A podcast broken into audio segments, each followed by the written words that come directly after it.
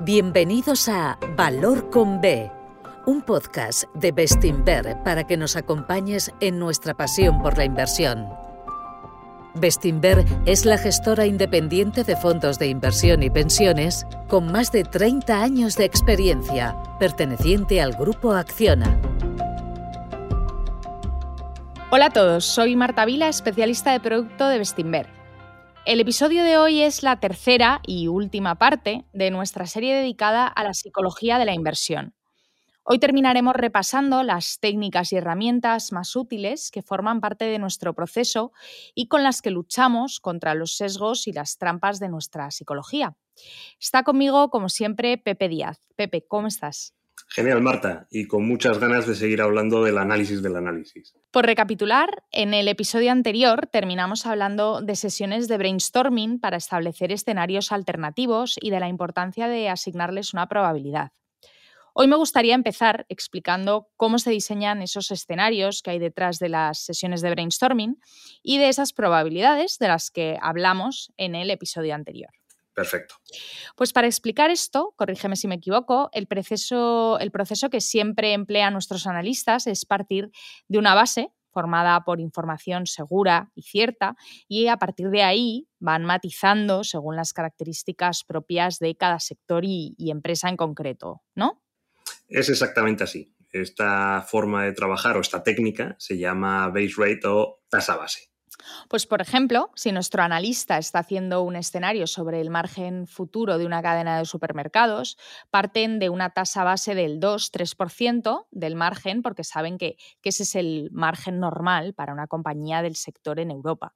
Luego van matizando en función del modelo de negocio, de la densidad de tiendas en una determinada geografía, de los competidores, del tipo de competencia, y así van afinando ese margen hacia arriba o hacia abajo.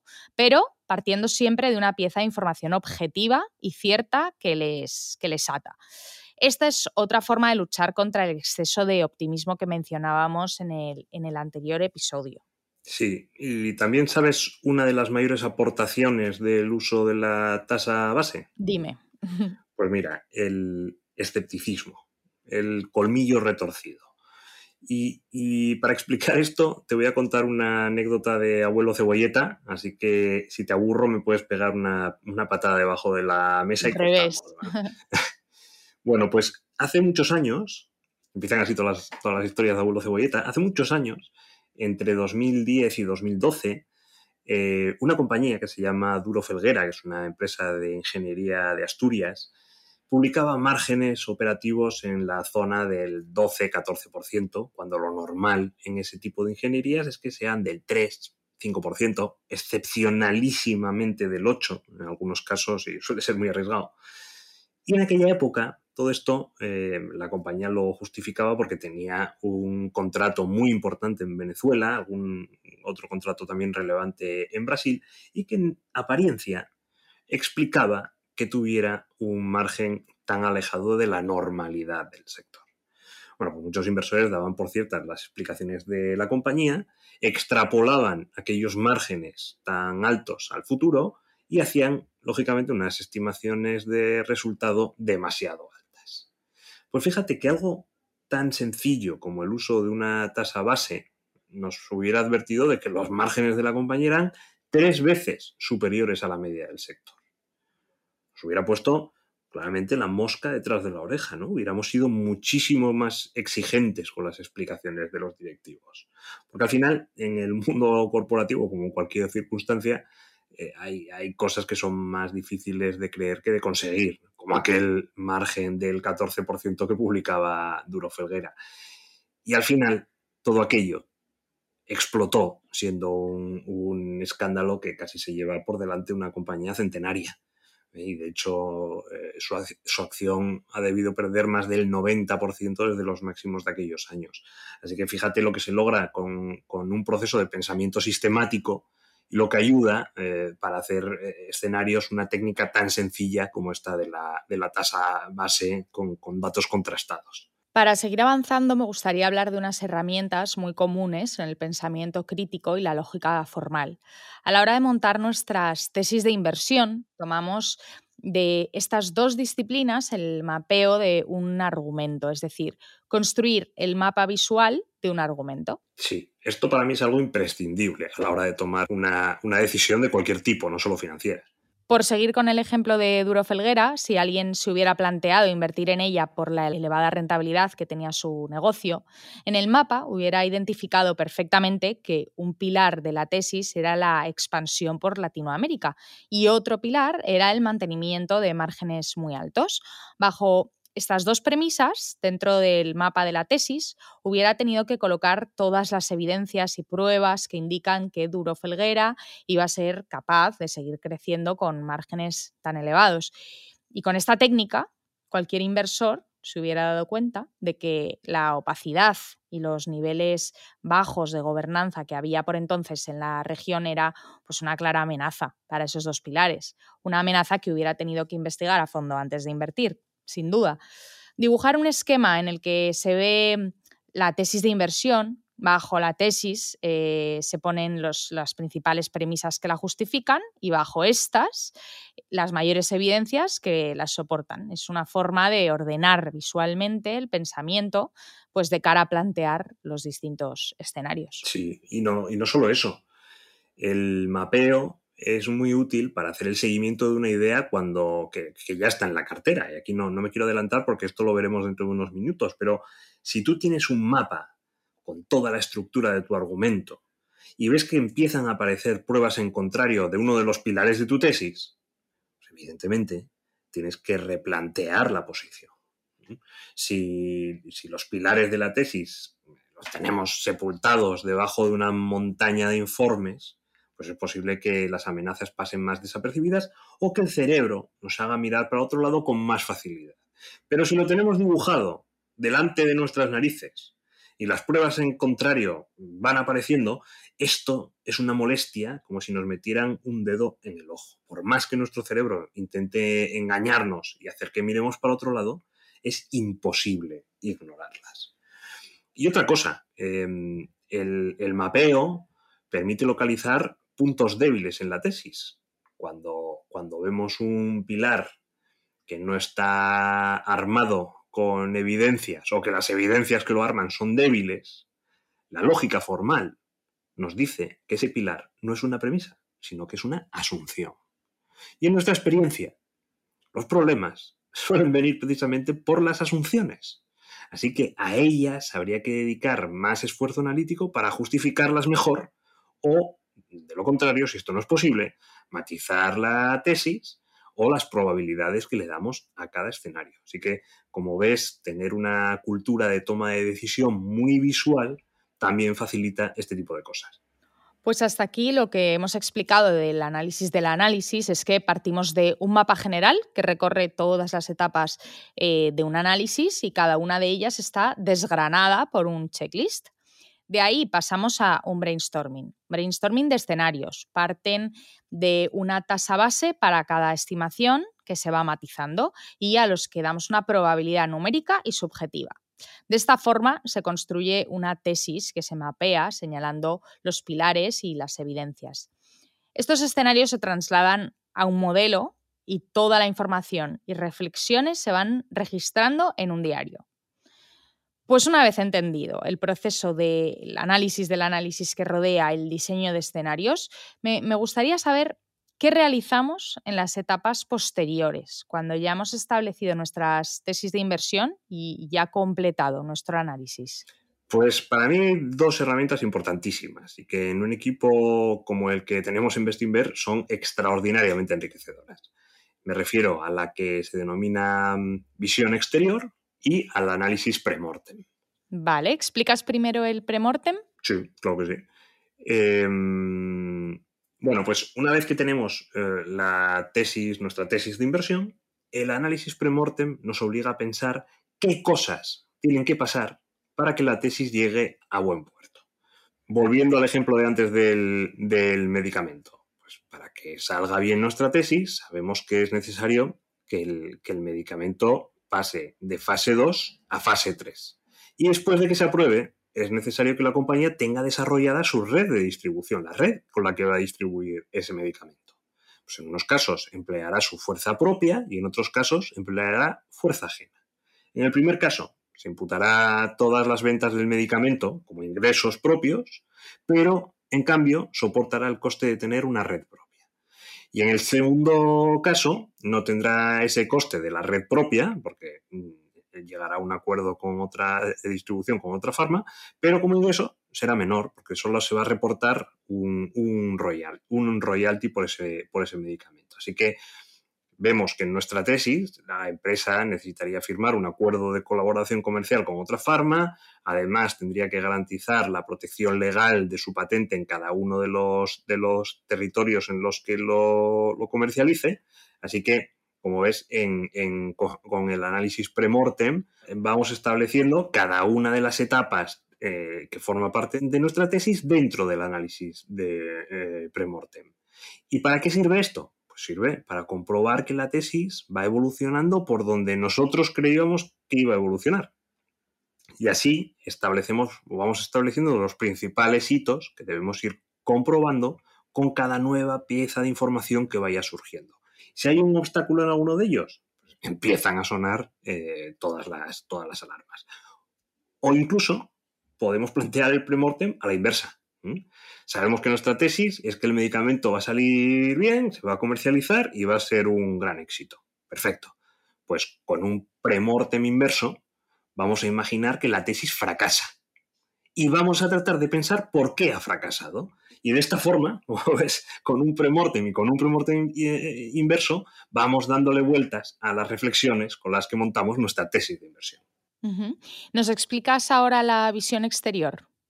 Sí, la, visión exterior es, parecida y consiste en cambiar totalmente nuestro rol como inversores. Por ejemplo, si estamos analizando Duro Felguera para comprarla porque su rentabilidad, una rentabilidad tan alta, nos parece tentadora, la visión exterior consiste en imaginar que somos gestores de un hedge fund que en vez de comprar queremos ponernos cortos en Duro Felguera. Es decir, que queremos adoptar una posición bajista y ganar dinero si la acción cae.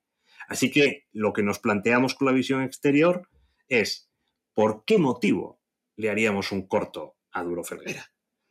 Pues si, hemos identificado que uno de los pilares es el crecimiento por Latinoamérica haciendo ciclos combinados, buscaríamos información relacionada con otras empresas del sector a ver qué márgenes obtienen.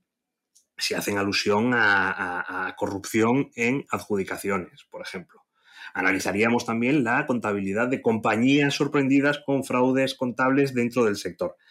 En otras palabras, la visión exterior nos obliga a repensar los pilares que construyen nuestra tesis de inversión por el, por el lado alcista, empleando las gafas que usaríamos si quisiéramos desarrollar una tesis bajista.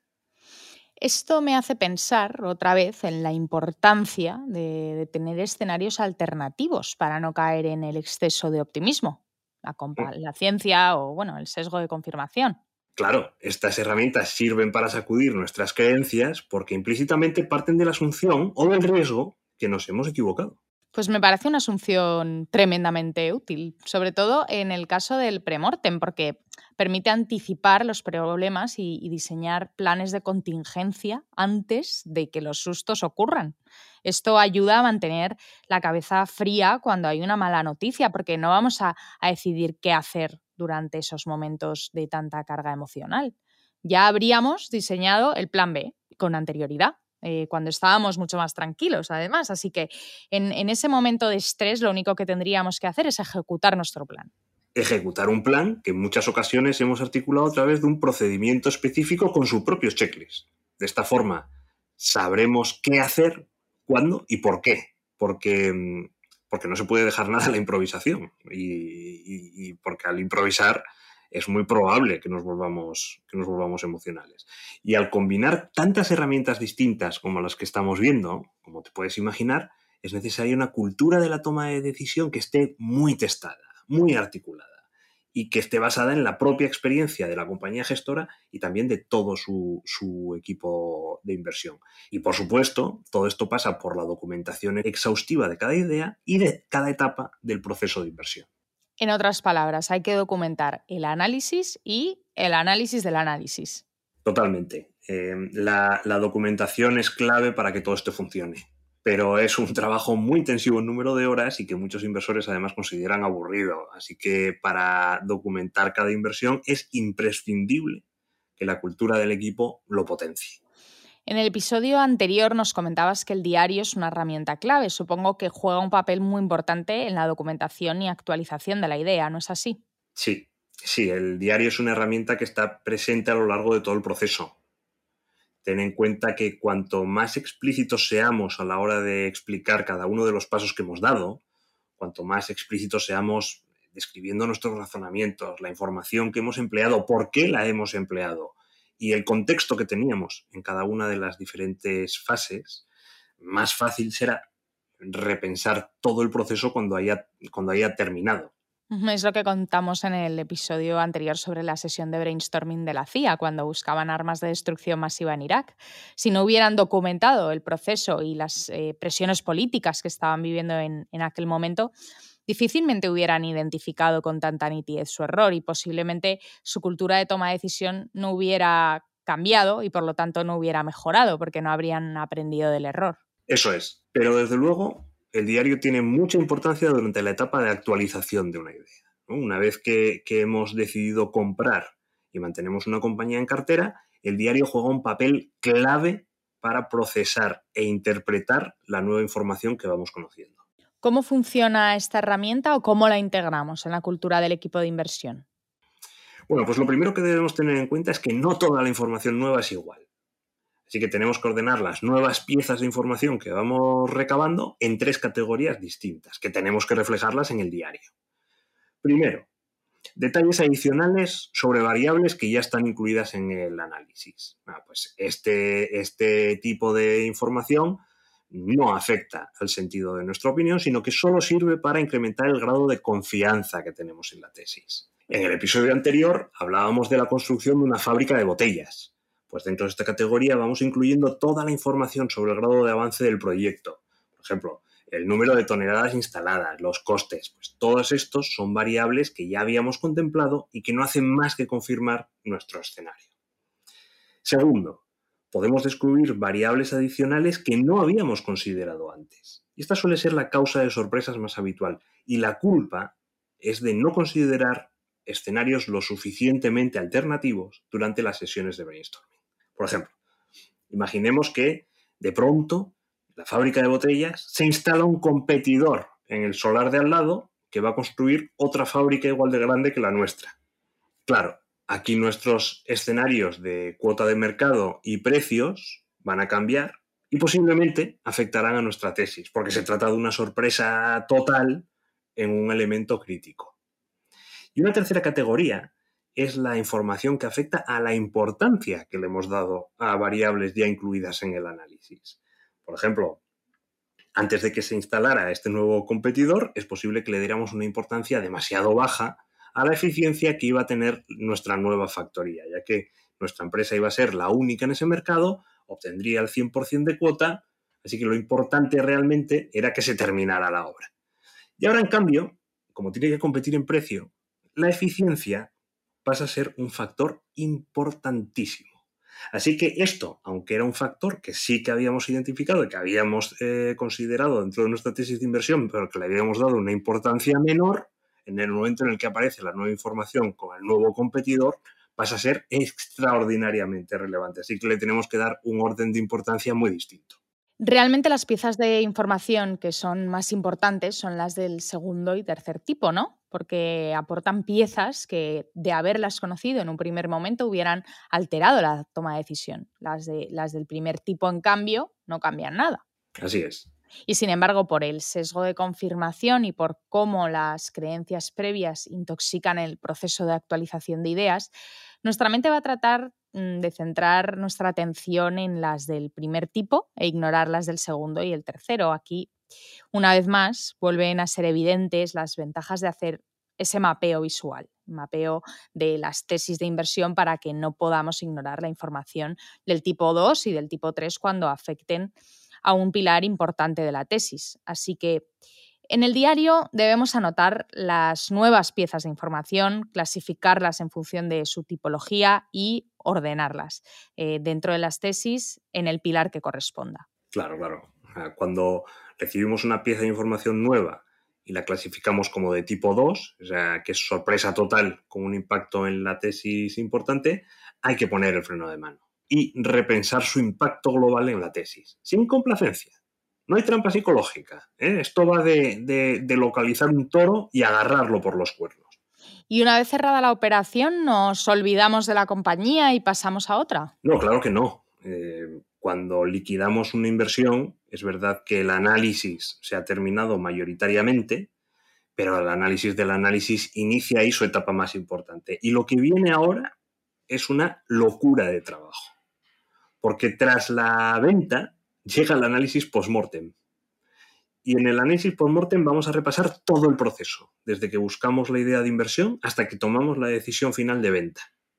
Para hacerlo, Usamos toda la documentación que hemos construido a lo largo del proceso. Repasamos el diario, el modelo financiero, los checklists, cada una de las decisiones que hemos tomado, posibles actas de las sesiones de brainstorming, pero con un matiz muy diferente al que teníamos durante el análisis premortem. Y es que una vez que se ha cerrado la operación y todo forma parte del pasado, la información que vamos a emplear va a ser prácticamente completa, prácticamente perfecta. Danos un poco más de profundidad en, este tema, por favor. Pues lo primero es repasar el mapa de la tesis de el, mapa de la tesis de inversión y el análisis premortem. Y ahí tratamos de comprobar si la tesis ha salido bien por los motivos que habíamos dicho o si ha salido bien de, de pura chiripa. La suerte también juega su papel, ¿no? Sí, totalmente, pero tratamos que sea un papel marginal, porque uno de los objetivos de la sistematización es reducir el impacto de la suerte. Pero sí, hay veces que, te ves obligado a reconocer que, has tenido suerte. Ya, vale.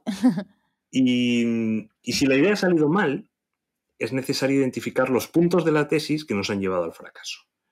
Una vez que los identificamos, hay que bucear hasta dar con, las causas, que muchas de ellas estarán relacionadas con las trampas de la psicología que hemos comentado en el primer episodio, por ejemplo.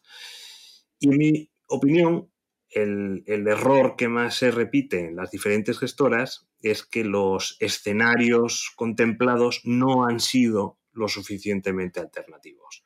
Por eso, un equipo amplio y variado como el nuestro es una ventaja competitiva que suele pasar eh, injustamente desapercibida. Bueno, sigo. También hay que analizar el modelo financiero y ver dónde hemos sido precisos y dónde hemos sido imprecisos. Por ejemplo, entre los inversores de largo plazo es normal que las proyecciones del primer y segundo año sean más incorrectas que las del quinto o sexto año. ¿Por qué?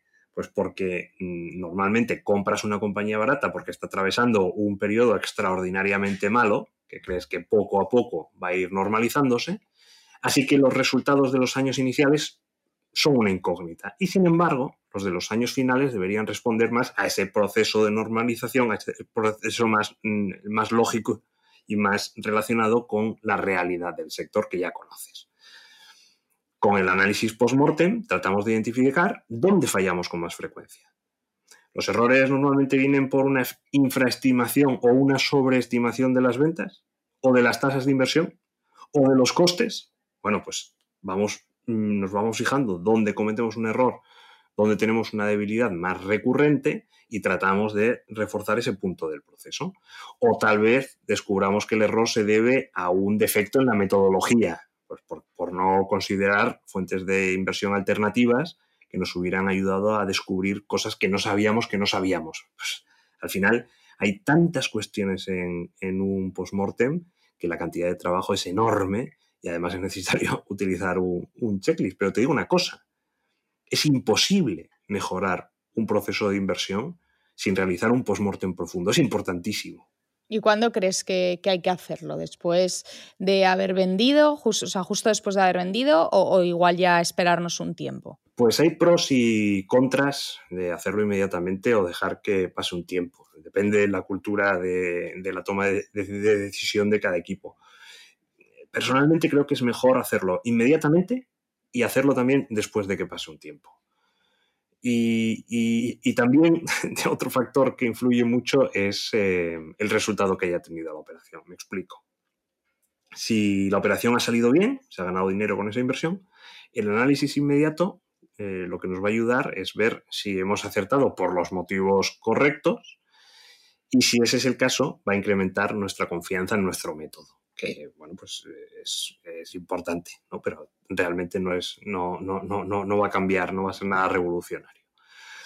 El análisis más tardío de esta operación que ha salido bien nos va a indicar si, si, el acierto fue debido al timing. Eso hay que tenerlo en cuenta, ¿no? Porque hemos podido, imagínate, hemos podido ganar dinero con una compañía y dos meses después, sin embargo, la empresa colapsa porque tiene un problema financiero. Bueno, pues eh, evidentemente ahí habríamos acertado simplemente por, por, el momento de, por el momento de venta. Por tanto, el análisis post-mortem nos va a ayudar a descubrir cosas que no sabíamos que no sabíamos. ¿Por qué? Porque vamos a partir de, vamos a emplear una información más perfecta y más completa para juzgar nuestro proceso. Eso sí ha salido bien. En cambio, si ha salido mal, si hemos perdido dinero con la compañía, el postmortem inmediato y con posterioridad son claves en el proceso. Justo después de vender, vamos a desear que la acción siga cayendo. Esto es así, el cerebro humano funciona así. Teníamos una compañía que nos gustaba mucho y de repente, por lo que sea, el análisis se tuerce, queremos que la compañía se hunda. Por eso hemos vendido, pero es que lo deseamos. Y ese cambio de perspectiva que parte de una posición positiva y que después nos lleva a una posición negativa, nos va a permitir que identifiquemos piezas de información bajistas que en su momento, cuando éramos alcistas, cuando estábamos positivos en el valor, decidimos ignorar por cuestiones psicológicas. Cosas negativas que antes parecían poco importantes, ahora les damos mucho valor. Así que el análisis post-mortem nos va, a descubrir que también nosotros caemos en sesgos como el exceso de confianza, el deseo de confirmación, la ilusión de control, importantísimo para conocernos también a nosotros mismos. Y el análisis con posterioridad nos va a decir si esa, si esa venta con pérdidas fue debido a que no fuimos lo suficientemente pacientes porque a lo mejor la compañía eh, funcionó mal durante un tiempo, tiramos la toalla y luego empezó a ir bien. Así que el error no sería tanto la tesis de inversión como la ejecución de esa tesis de inversión. Cosa que también es, es importante investigar y profundizar en los motivos, naturalmente.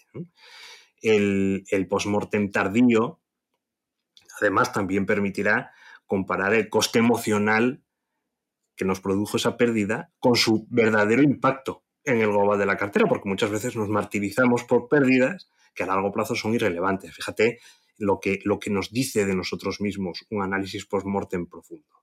Así que eh, al, mirar el proceso con, esta perspectiva, vamos a poder calibrar mejor las conclusiones que sacamos en el momento de aquella pérdida con ventas, que además es un, momento muy emocional y un momento en el que todos estamos, muy cabreados. Respecto al repaso de todo el proceso, uno de los aspectos que más me ha llamado la atención desde que hicimos el episodio anterior es la frecuencia con la que los seres humanos caemos en el sesgo de retrospectiva, del que me gustaría hablar un poco. Por si alguno de nuestros oyentes no se acuerda, este sesgo es un defecto de la memoria que hace que una vez que experimentamos un suceso seamos incapaces de retrotraernos de nuestra vida antes de este suceso, de tal forma que tenemos la sensación de que sabíamos que iba a ocurrir o que fácilmente hubiéramos podido saberlo. Es eh, lo que ocurre normalmente cuando sobre algo que ya ha ocurrido decimos, si es que estaba claro que iba a ocurrir. Estaba claro a todo lo pasado, claro. Antes en realidad no teníamos ni idea. Y creo que no explicamos lo suficiente a nuestros clientes lo importante que es tener un proceso de análisis y toma de decisión libre del sesgo de retrospectiva. Pues, pues solamente si somos capaces de retrotraernos a lo que pensábamos antes de que algo ocurriera y nos situamos en el contexto que, que había durante la toma de decisión, ahí seremos capaces de entender por qué emprendimos las, decisiones que tomamos y, en caso de error, pues ya poder corregirlas. Hmm. De hecho, eh, diría que el sesgo de retrospectiva es uno de los mayores enemigos para el aprendizaje y esto que ya es grave de por sí para todo el mundo, en la carrera de un inversor que consiste en acumular experiencias y conocimiento, eh, no aprender es un disparo directo al corazón. Pues sin todo este esfuerzo de análisis del análisis, cualquier inversor será presa de su sesgo de retrospectiva. En 2024 podemos decir que el margen de duro estaba claro que era normal, pero lo interesante es estudiar nuestro pensamiento en 2012. ¿Por qué nos creíamos el margen? ¿O por qué no nos lo creíamos entonces cuando no se sabía que había cuestiones contables? Esa esa capacidad de examinar nuestra decisión sin intoxicación de la información no disponible en aquel momento es la única forma de revisar nuestro método y de aprender de él para así poder mejorarlo. Totalmente de acuerdo contigo. Pues una vez que hemos repasado cómo luchar contra los sesgos que afectan al análisis y a la toma de decisión, ahora, ahora me pregunto, una vez que se ha decidido hacer algo, ¿cómo luchamos contra la parálisis? Bueno, pues lo primero es entender de dónde viene esa parálisis. Eh, lo normal es que venga eh, del miedo a equivocarnos, que es un sentimiento que tenemos antes de actuar, y venga también de la culpa por habernos equivocado, que es algo que viene después de actuar. Así que la unión del miedo y la culpa nos puede llevar a la, parálisis total. Y contra la parálisis total solo caben dos, dos remedios. Primero, tener clara la metodología y la filosofía de inversión. Y la segunda, ser disciplinados aplicándola. ¿Y si un inversor no es tan disciplinado, qué puede hacer?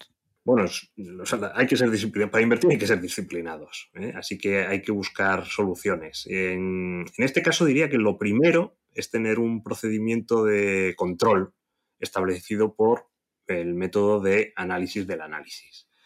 Lo ideal, lo ideal es contar con una persona, por ejemplo, un director de inversiones, que comprueba que se ejecutan todas las decisiones a las que hemos llegado después de aplicar nuestro método con rigor. En, nuestro caso, el director de inversiones es Mar Jacopacci, que, es como, digamos, eh, el garante de la implementación del proceso, porque realmente eh, no tiene apego a ninguna idea ni a ninguna cartera, sino únicamente a la calidad del proceso. Así que esa separación, esa distancia que, él mantiene, permite eh, llevarnos a la toma de decisión sin, soportar esa carga emocional que los que están más cerca de las ideas o de las carteras pueden tener en un momento determinado pero, pero claro, esta pieza de, director de inversiones dentro de un equipo eh, más pequeño, dentro de una gestora más pequeña, pues eh, no suele ser normal, ¿no? Lo normal es que en un equipo pequeño haya un director de inversiones que además es gestor, que además es analista, que además es un montón de cosas que al final le impiden esa separación emocional de la que, de la que estamos hablando. Y desde luego, en el caso de un inversor particular, es una figura que está absolutamente fuera de su alcance. Y otro procedimiento habitual es eh, ponerse reglas. Ponerse reglas. Por ejemplo, cada vez que caiga el precio de una compañía un 30%, por decir algo, plantearse si hay que comprar más o vender. Porque lo que no tiene sentido es tener en cartera una compañía que si cae mucho, no hagamos nada. Si nos sigue gustando a largo plazo, la compañía es más barata, por tanto tenemos que vender. Y si ya no nos gusta, tenemos que comprar, perdón. Y si ya no nos gusta a largo plazo, pues tenemos que vender automáticamente. Y también te puedes imponer una, regla eh, con una vigilancia constante de potenciales. Por ejemplo, cada vez que a una compañía que tienes en cartera le queda solamente un 10% de potencial, pues te obligas a revisar el caso para ver si el fundamental ha mejorado y la empresa ahora vale más, por tanto tiene más potencial, o si ya no hay valor, te obligas a eh, encontrarle un sustituto o vender. Al final hay que ponerse reglas claras, reglas que, cuando se activan enciendan una luz roja en tu pantalla que te obligue a ser disciplinados o por lo menos que te, que te genere culpa por no serlo, ¿no? que tengamos que apagar la luz roja y seamos conscientes en ese momento eh, que, estamos haciendo algo mal. Sobre este tema de la inacción, me llamó mucho la atención un método que leí en, en, el libro de Psicología de la Inversión de James Montier. Dice que para combatir la inacción nos imaginemos constantemente que hemos ido a la cocina a prepararnos un café, dejando la pantalla del ordenador encendida y que nuestro gato caminando por el teclado le dio al botón de liquidar la cartera. Cuando volvemos de tomar el café descubrimos que tenemos toda la cartera en liquidez y, que hay que volver a rehacerla. La pregunta es, ¿la volveríais a hacer de la misma manera, con las mismas compañías, los mismos pesos? Porque si no es así, en esas empresas en las que no queremos replicar lo que teníamos antes, tenemos un problema de inacción. Lo que dice Montier es que nos liberemos de la culpa que nos paraliza, que le echemos la culpa al gato y que tomemos una decisión. Si no compraríamos hoy una empresa que tenemos en cartera o, le daríamos un peso distinto, actuemos, actuemos de manera coherente, no lo dejemos correr. Sí, totalmente, totalmente de acuerdo. El ejemplo del gato es buenísimo. Muy bien, pues antes de terminar, vayamos a la sección de bibliografía. Ya he adelantado este libro de James Montier, Behavioral Finance. Hay dos, una versión extendida y otro que se llama El pequeño libro de la psicología de la inversión. Ambos son bueno, librazos. Y, como sé que tú eh, no la vas a nombrar, el pensar rápido, pensar despacio de, Daniel eh, Kahneman es también obligatorio. Bueno, pues por mi parte voy a dar unas pocas referencias, pero muy raras, porque si alguien ha llegado hasta aquí escuchando, además de una buena cena, se merece alguna referencia que sea muy especial. Así que la primera se llama Uso de razón, el autor es Ricardo García de que a muchos les sonará porque fue secretario general del Partido Socialista de Euskadi hace muchísimos años, entre, entre otras cosas. Pues este libro es una joya de lógica formal. Yo lo, tengo, lo tengo resumido eh, y lo he regalado, he regalado varios ejemplares para, amigos. Eh, tiene voy a contar una cosa muy íntima. Yo cuando conocía a mi mujer nos dedicábamos a leer fragmentos de este, de este libro en casa. Yo creo que es lo más, lo más íntimo que se ha hecho jamás con un libro de, lógica formal, o desde luego de Ricardo García Damborenea. Los, los diagramas para el diagnóstico de argumentos que tiene este libro son maravillosos. Así que por la parte de, de pensamiento crítico y lógica, este, este, este libro es fundamental. Luego, hay dos libros de eh, Annie Duke, que es una doctora en psicología cognitiva, que eso es un rollo y no atrae nada, pero lo que sí atrae es que ha sido campeona del mundo de póker. Bueno, pues eh, esta doctora en psicología tiene dos libros que son fundamentales. Uno se llama Thinking in Bets, que se publicó en 2018, y otro que se llama How to Decide, de, en, 2020. Su último libro, que se llama Quit, todavía no lo no lo he leído, pero, pero lo, leeré en breve, seguro. Y la última referencia, eh, en, el, episodio anterior hablabas de la CIA y, de la, y, de, la búsqueda de armas de destrucción masiva. Pues en la web de la CIA hay un libro de descarga gratuita que se llama The Psychology of eh, Intelligence Analysis de Richard Heward, que es dinamita para los pollos. En este, este libro te explota la cabeza. Es fundamental para hacer, eh, para entender cómo funciona el, cerebro humano y para empezar a implementar y a desarrollar una estrategia de, análisis del análisis. Bueno, pues ya tenemos lectura para, unos cuantos días.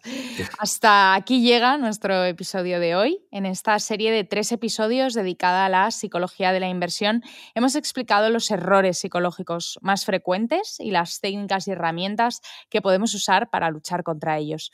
Nuestro objetivo era dar un paso más en el estudio de la psicología de la inversión, que normalmente se queda en los problemas, no da soluciones y, por lo tanto presentar esa parte de nuestro trabajo que llamamos el análisis del análisis y que casi nunca hemos explicado.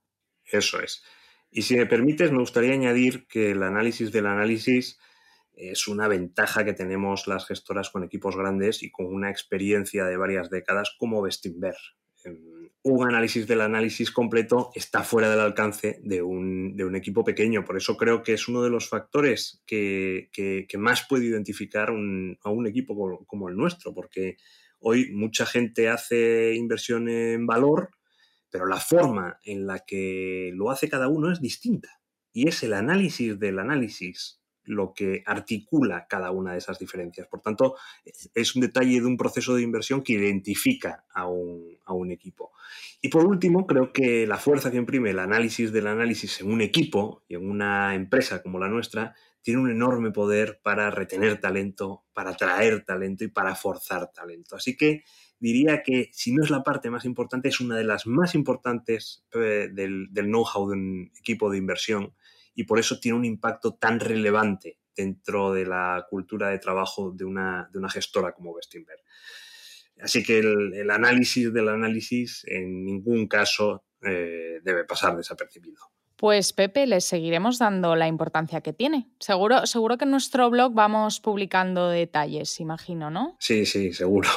Pues nada, pues muchísimas gracias eh, Pepe y muchísimas gracias como siempre a nuestros oyentes. Muy bien, gracias Marta y muchas gracias a todos ustedes.